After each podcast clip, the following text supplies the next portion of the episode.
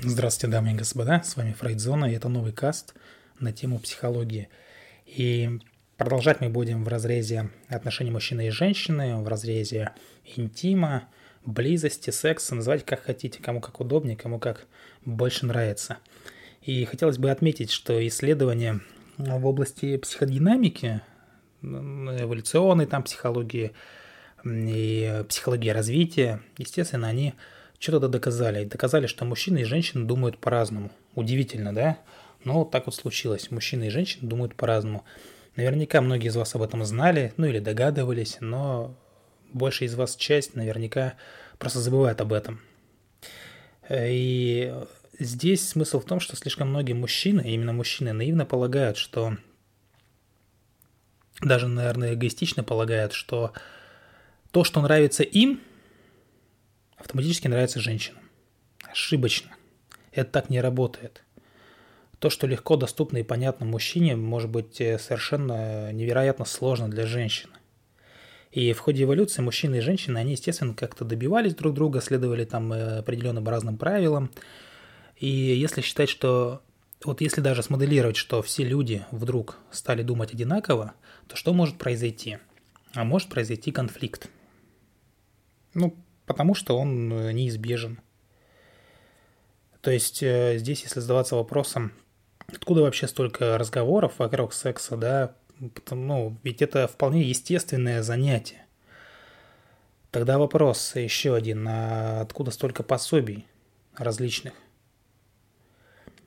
Огромное количество ежегодно издаваемых книг по проблемам спасения, сохранения брака. Это все дает основание полагать, что мужчины и женщины с трудом находят общий язык – а в интиме тем более.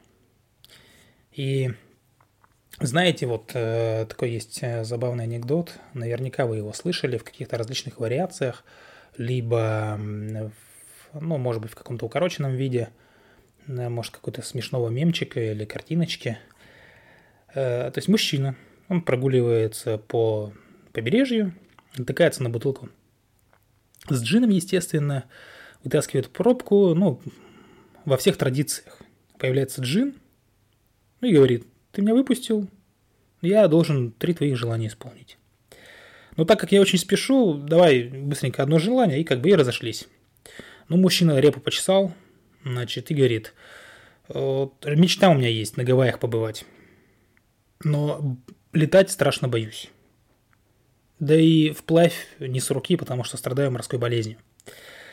Так вот, не мог ли бы ты, мой уважаемый, дрожайший джин, построить мост до Гавайев, ну, чтобы я просто на машине туда-сюда ездил, и нормально. Естественно, Джин сразу же его оборвал на этом, заорал, воскликнул, да что вообще как бы с ума сошел? Где тебе столько металла возьму? Где тебе столько бетона возьму? Как, по-твоему, опоры достигнут э, дна океана? Сколько нужно всего расходников и материалов. Ты что, с ума сошел? Давай как... Нет, давай что-нибудь другое, давай другое желание. Ну ладно, что другое, так другое мужчина, значит, подумал и э, говорит снова. знаешь, я вот четыре раза женился и четыре раза разводился. И все мои жены, все как одна, они жаловались, что мне нет до них никакого дела, что я их никогда не понимаю, что я абсолютно равнодушный человек. Так вот, я хочу, чтобы это изменилось. Я хочу знать, что они там чувствуют, что они там думают, э, уходя от меня или приходя ко мне. Я хочу знать, почему они плачут. Я хочу знать, э, чего они в действительности хотят, когда молчат, как рыбы. Я хочу знать, как сделать женщин счастливыми. Но здесь, естественно, Джин побледнел, и спрашивает, что ты там про мост говорил? Тебе две полосы или четыре? Вот в реальности примерно точно так же. Гораздо проще мостом до Гавайев построить, чем понять женщину. И вся вот эта история с недопониманием между представителями разных полов – это, естественно, неизбежность. Потому что мужчины, э, в большинстве своих случаев, я сейчас всех не привожу, там какой-то один знаменатель, мужчины предпочитают секс без обязательств – Потому что при выборе они всегда выберут секс без обязательств, чем обязательства без секса. Им это ну, как бы особо-то и не надо.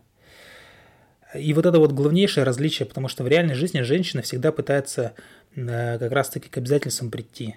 Они думают по-разному, женщины и мужчины. У мужчины секс отдельно, дело отдельно, работа отдельно, деньги отдельно, рыбалка отдельно, друзья отдельно. Все по своим ящичкам, все по своим шкафчикам, все на своих местах. У женщины не так. У женщины мышление совершенно другое, поэтому договориться с ней чрезвычайно тяжело.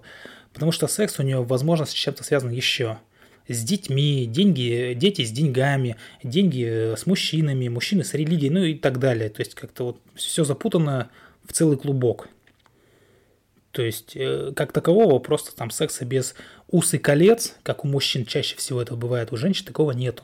И, разумеется, модели поведения много, и не все мужчины, опять же говорю, и женщины ведут себя одинаково, но тем не менее. И вот этот вот эгоистичный ген, скажем так, он подталкивает мужчин к движению вперед и приумножению потомства. И он внушил мужчинам, что это разумнее какой-то приверженности одной единственной женщины, их заботит судьба произведенных там на свет детей, э, а мужчинам очень важно, чтобы потомки просто распространяли свои сильные гены дальше, поэтому они берут на себя семейные обязательства. Ведь дети, о которых заботятся оба родителя, имеют гораздо больше шансов на выживание и дальнейшее продолжение.